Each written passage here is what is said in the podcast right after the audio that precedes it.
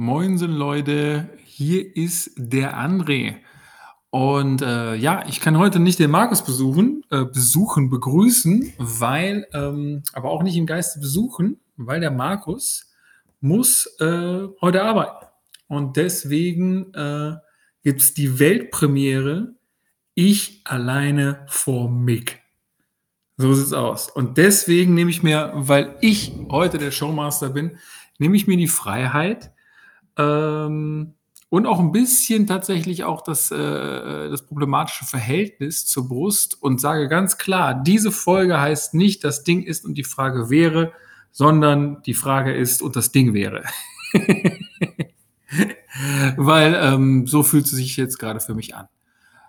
Ja, ich nehme an, keine Ahnung, ich habe mir 20 Minuten vorgenommen, ein bisschen Labereien. Und zwar will ich ähm, mal so ein bisschen die Sachen rauskramen. Ich habe so eine Checkliste oder so eine Liste, die ich mir immer, äh, ich nenne die Checkliste, weil ich hacke mal ab, wenn ich schon irgendwas gesagt habe davon, was ich mir so über den Tag hinüber so ähm, notiere für den Podcast tatsächlich.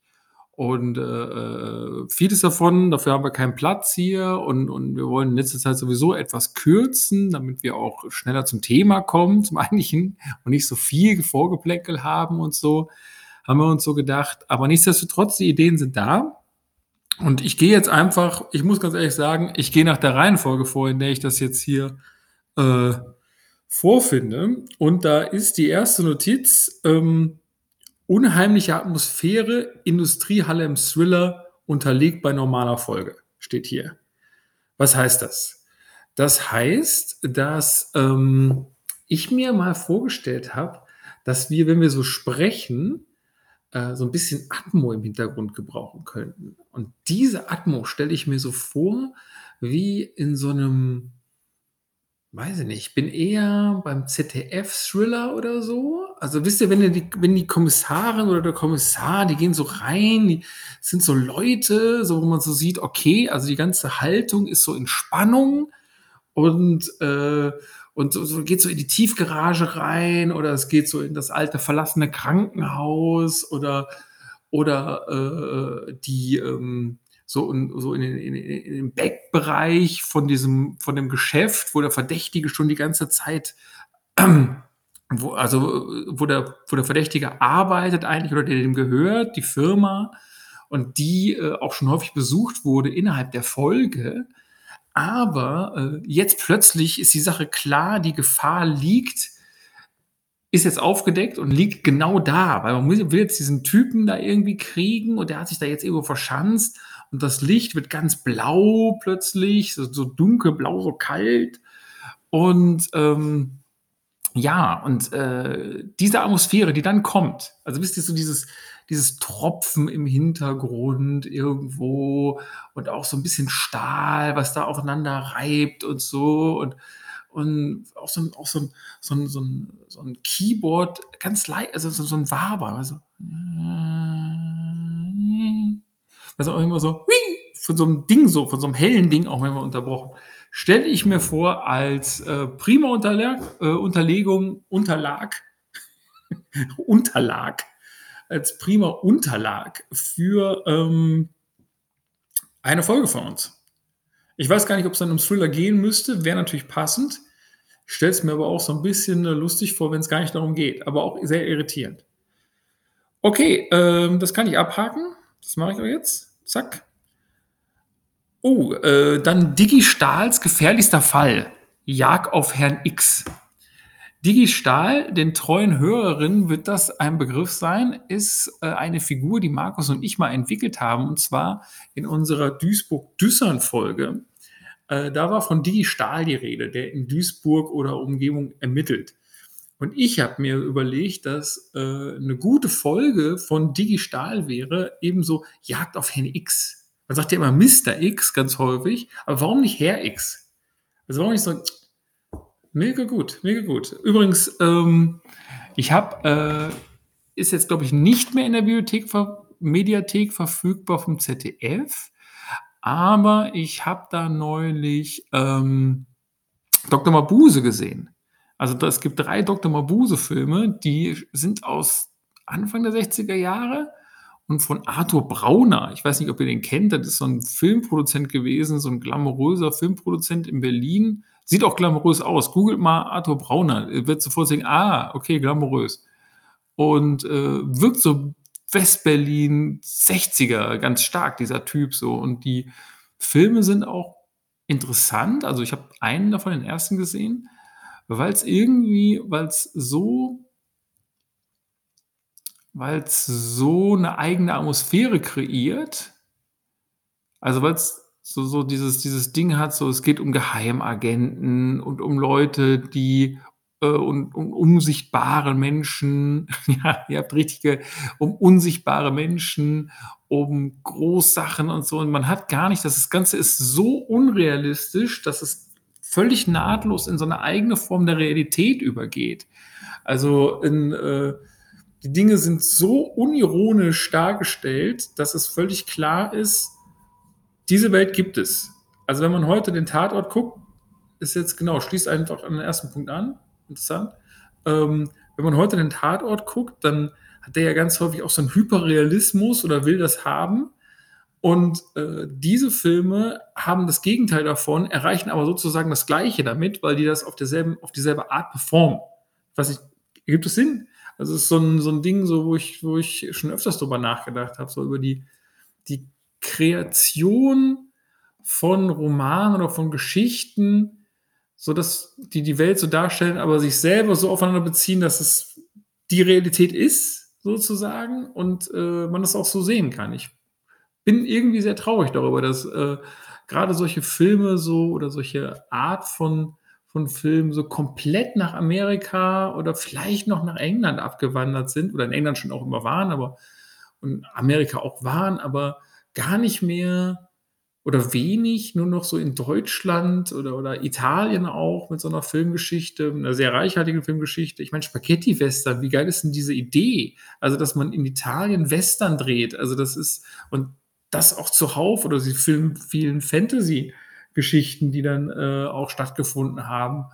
Da also, viele Fantasyfilme aus den 80er Jahren oder so, ähm, finde ich 'ne extrem gute gute Sache, weil es war immer klar zum Beispiel jetzt, um beim Spaghetti-Western zu bleiben, es war immer klar, in Spaghetti-Western, der in Italien produziert wird, der kann nicht realistisch sein. Also, das ist das ist ausgeschlossen. Der hat der hat entsprechend auch gar keinen Ballast, die Realität irgendwie mitzutragen oder sonst irgendwas, sondern der kann einfach bam in alles reingehen, was man sich so unter Western vorstellt. Und, ähm und das finde ich auch irgendwie bei diesem das hat mich bei Dr. Mabuse so 'n bisschen so. Du kannst dich richtig so okay, was was was macht jetzt so 'n so 'n so 'n äh, so 'n Krimi oder so 'n Thriller aus? Natürlich 'n Bösewicht, aber der Bösewicht ist halt einfach der ist wirklich einfach böse. Fertig. So und dann ja, großartig.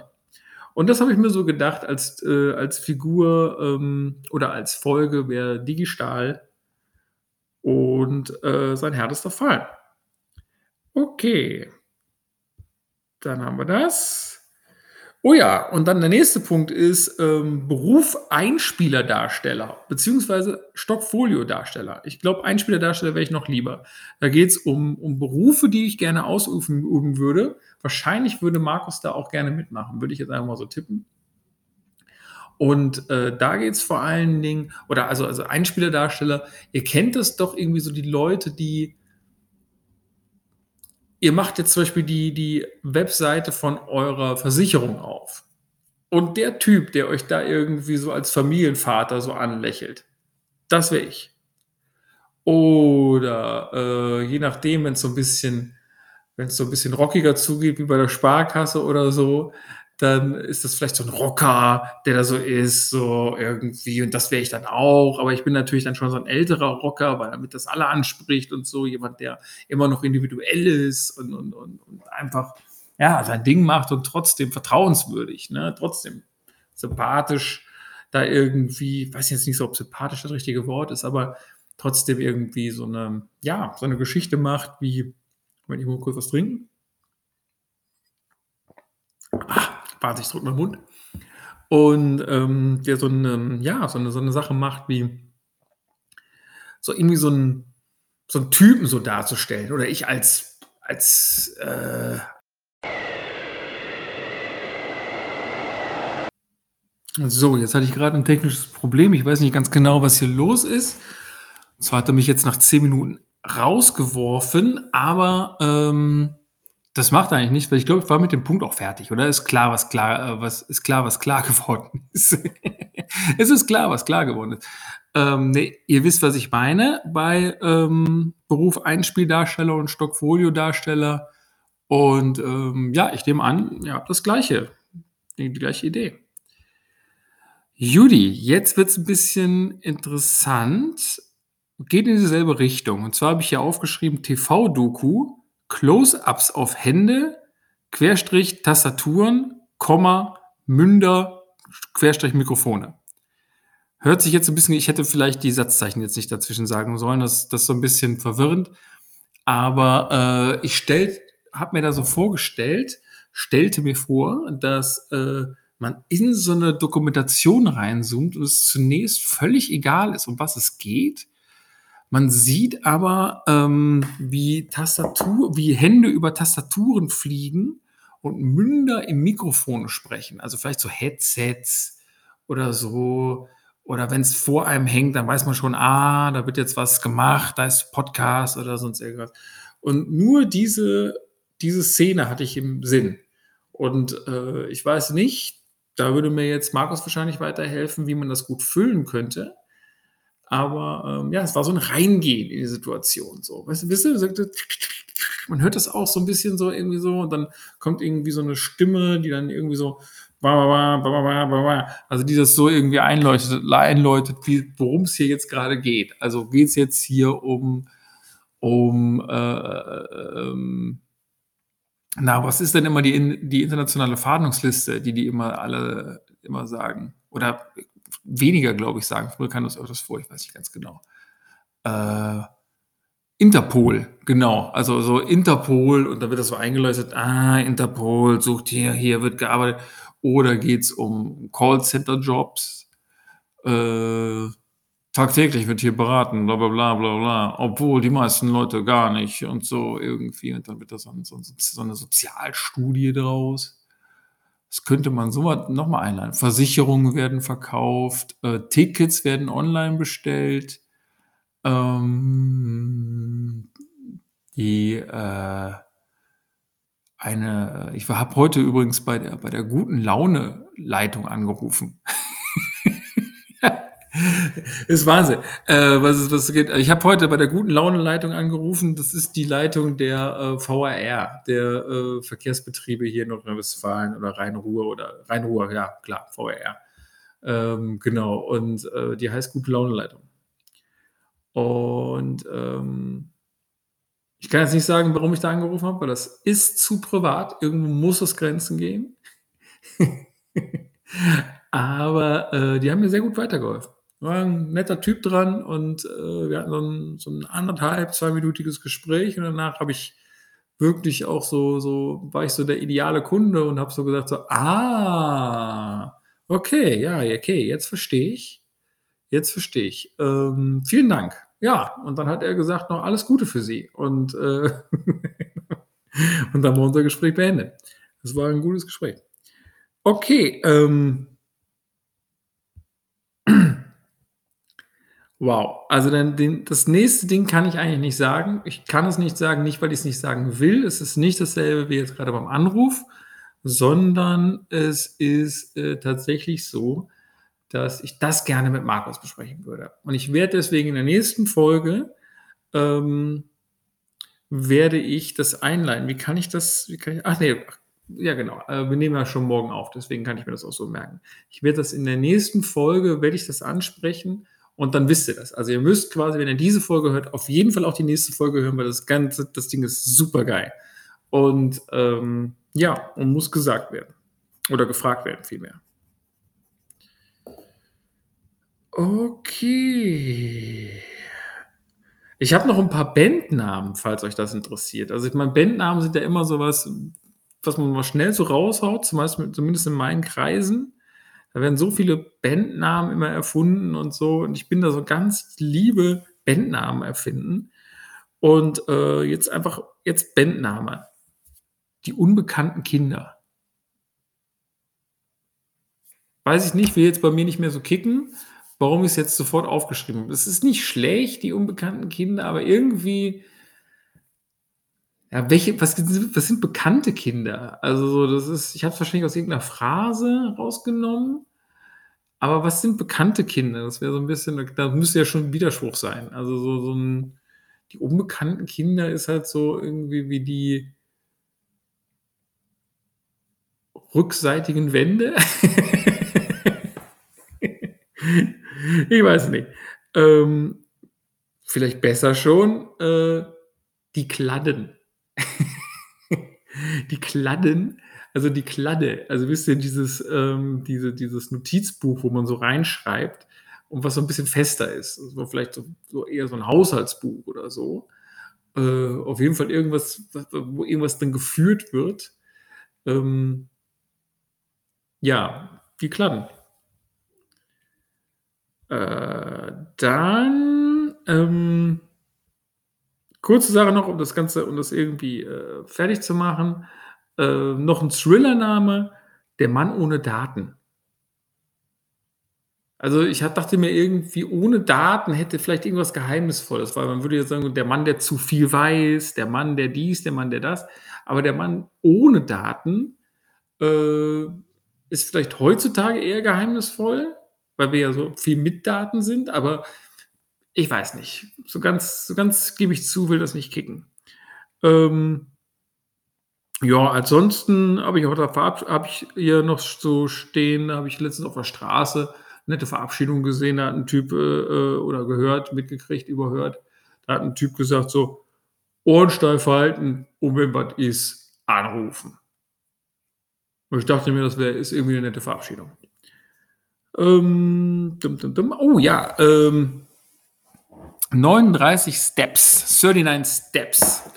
Äh, euch allen natürlich 'n Begriff, ist, äh, ein Roman von 1900 lass mich nicht lügen, 16 und, äh, es handelt sich das ist von so 'nem englischen Typen geschrieben, so 'n englischen Staatsbeamten, der, ähm der diesen Thriller geschrieben hat und der Thriller selbst ist quasi das eines der ersten Beispiele für das Genre, äh, „The Man on the Run“. Also, quasi jemand so Doktor Kimble-mäßig. Also, so jemand hat irgendwas soll irgendwas getan haben, war das aber nicht und muss dann irgendwie losrennen, ist auf der Flucht und während dieses Losrennens muss er dann, ähm oder während dieses Unterwegsseins, äh, hat er 2 Probleme, nämlich zum einen zu klären, dass er unschuldig ist und zum Zweiten seine Verfolger abzuschütteln. Und das ist sozusagen der erste das erste Beispiel für, ähm, äh, äh oder eines der ersten Beispiele für so 'n für so für die Form des Genres, also jetzt so 100 Jahre alt. Und, äh, der Roman war ziemlich erfolgreich, der wird auch sehr häufig irgendwie in Kulturstudien und so so zitiert, so als so 'n Ding, weil's eben so 'n herausragendes Ding war und weil da Sachen verhandelt werden sollen irgendwie noch so, die ich aber so darin nicht so gefunden habe. Und das Ganze handelt, sage ich vielleicht jetzt auch noch mal, von 'nem Typen, das ist 'ne Ich-Erzähler ist ein Ich-Erzähler, der, äh, irgendwie 'n relativ relaxter Dandy-Typ ist, der aus Südafrika kommt. Also, wir sind da noch in der Zeit der Kolonien und in London 'n bisschen rumhängt und dem eigentlich ziemlich langweilig ist und der sagt: „Pass mal auf, cool, äh, irgendwie geht mir hier England, London das geht mir alles auf die Nerven. Ich bleibe jetzt noch irgendwie 1 Tag oder 2 Tage und falls sich da nichts ergibt, dann haue ich ab. Dann mache ich mache ich mache ich los.“ Und wie es der Zufall dann so will, ähm, begegnet er dann 'nem Typen, der, äh der sich irgendwie der irgendwie bei ihm wohnt paar Tage und der irgendwie so 'n Geheimnis mit sich führt und dann plötzlich tot aufgefunden wird. Also, das Geheimnis ist unklar, aber er ist vor was auf der Flucht und er sagt: „Ja, doch“ macht so Andeutungen und so: „D das und das wird passieren auf der politischen Bühne. Es wird 'n Anschlag geben und dann wird das passieren und dies passieren“ und so. Und das ist so dieser Erster Weltkrieg-Kram, ne? Also, der Anschlag von ich glaube Sarajevo, war in Sarajevo? Ja. Ähm, so daran angelehnt und, ähm Und der versteckt sich dann bei dem und der, äh der Haupttyp, der kommt dann irgendwann nach Hause, findet den tot vor. Und der die der Grund, warum ich jetzt diese diese Notiz hier gemacht habe, ist der und das liebe ich manchmal an diesem 19. Jahrhundert, Anfang 20. Jahrhunderts-Roman. Also, der Roman ist garantiert der ist schon auch 20. Jahrhundert vom Tempo her und vom Ding her. Aber aber du merkst jetzt diesem Typen an, dass schon auch noch 'n bisschen im 19. Jahrhundert verhangen ist. Es ist sehr viel England-Liebe dabei, so 'n bisschen das Sherlock-Holmes-Ding und so, auch 'n bisschen der Spirit davon. Und, ähm und die haben manchmal solche solche gnadenlosen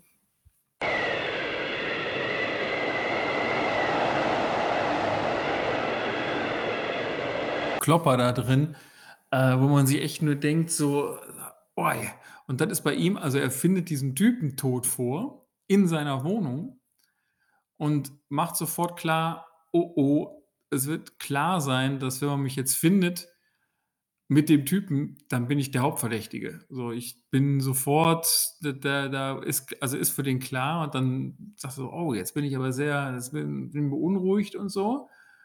Ähm, denkt dann so 'n bisschen auch nach, was er jetzt macht und beschließt dann: „Okay, ich kann muss flüchten, aber ich muss das morgen früh so drehen, dass ich, ähm, äh, da, äh, ungesehen rauskomme. Deswegen muss ich mich muss ich irgend 'n Weg finden, ungesehen rauszukommen. Wenn ich mich jetzt einfach rausschleiche, mitten in der Nacht, dann wird das irgendwie auffällig werden.“ Ich weiß nicht ganz genau, da war irgend 'ne Begründung dabei, warum der das nicht konnte, aber äh, so. Und der Clou ist jetzt aber, dass er pennen geht.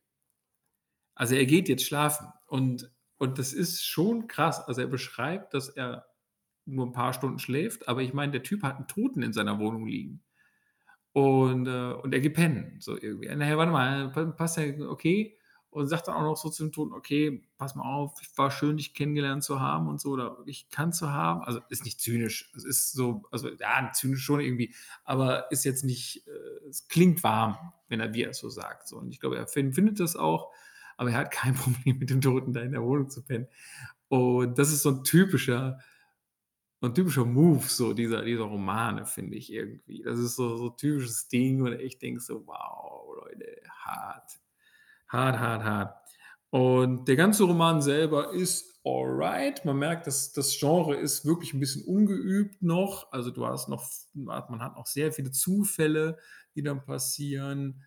Äh, es geht viel darum, dass irgendwie dass durch England gehastet wird. Das Ganze hat was Abenteuerliches, aber im Endeffekt war das für mich so 'n bisschen so hm, ja, es war wie so 'ne Perlenkette, die sich da aufreiht. Die Charaktere waren gut, Stimmung war gut, alles wunderbar, aber die Sache ist, da sind halt einfach zu viel Zufälle. Also, wenn man wirklich also, da sind teilweise also, in einer in einer Szene zum Beispiel, ähm, fährt er mit'm Auto und, äh und und fährt dann da so und, äh und dann hat er irgendwie 'n Unfall, weil so 'n Typ vors vors Auto rennt und er schießt mit dem Auto so über 'ne Böschung und in 'n See rein und kommt dann aus dem See dann wieder raus. Und der Typ, der ihn so aufnimmt, sagt so: „Oh wow, Gott, was habe ich denn jetzt hier gemacht?“ Und er so: „Pass mal auf, eigentlich ganz cool. Ich brauche nur neue Sachen.“ Weil die braucht er gerade tatsächlich, weil er muss die Klamotten wechseln, damit er nicht gefunden wird. Und der Typ sagt so: „Ah, super, äh, was machen Sie denn so?“ „Ja, ich bin jetzt hier äh, ich bin Händler aus Südafrika.“ Und er so: „Was? Aber doch nicht zufällig für“ und dann kommt dann irgendwie so was ganz Spezielles. Und er so: „Okay, doch, bin ich schon.“ Weiß aber gar nicht, was damit gemeint ist. Und der so: „Oh, super gut. Äh, äh, ähm, ich halte nämlich jetzt grade 'ne Rede dazu in 'ner 1/2 Stunde und da könntest du als mein Gast auftreten.“ Und der Typ, der stellt sich dann wiederum als Verwandter raus von jemandem, der was für ihn tun kann also, für diesen Verdächtigen tun kann und so. Und das ist schon so, ei, da muss man 'n bisschen die wirklich 'n bisschen die Zähne zusammenbeißen, weil das ist so unglaublich, also, dass jemand irgendwie gegen 8:00 abends so 'n krassen Unfall hat und sich daraus sofort so 'ne Geschichte ergibt und der Typ dann auch noch nützlicher Typ ist für die Sache, wenn man einfach random durch England fährt. Ähm, das ist schon auf jeden Fall, äh, viel, muss ich sagen. Viel. So, haben wir noch was? Mein Lieblingstitel, äh, den ich beruflich tragen würde, wäre selbstverständlich Geheimrat. Also, ich weiß nicht, wie's euch geht, aber kann's 'n schöneren Titel geben als Geheimrat? Also, da brauche ich, glaube ich, nix mehr zu sagen. Das dürfte klar sein. Ähm, haben wir sonst noch?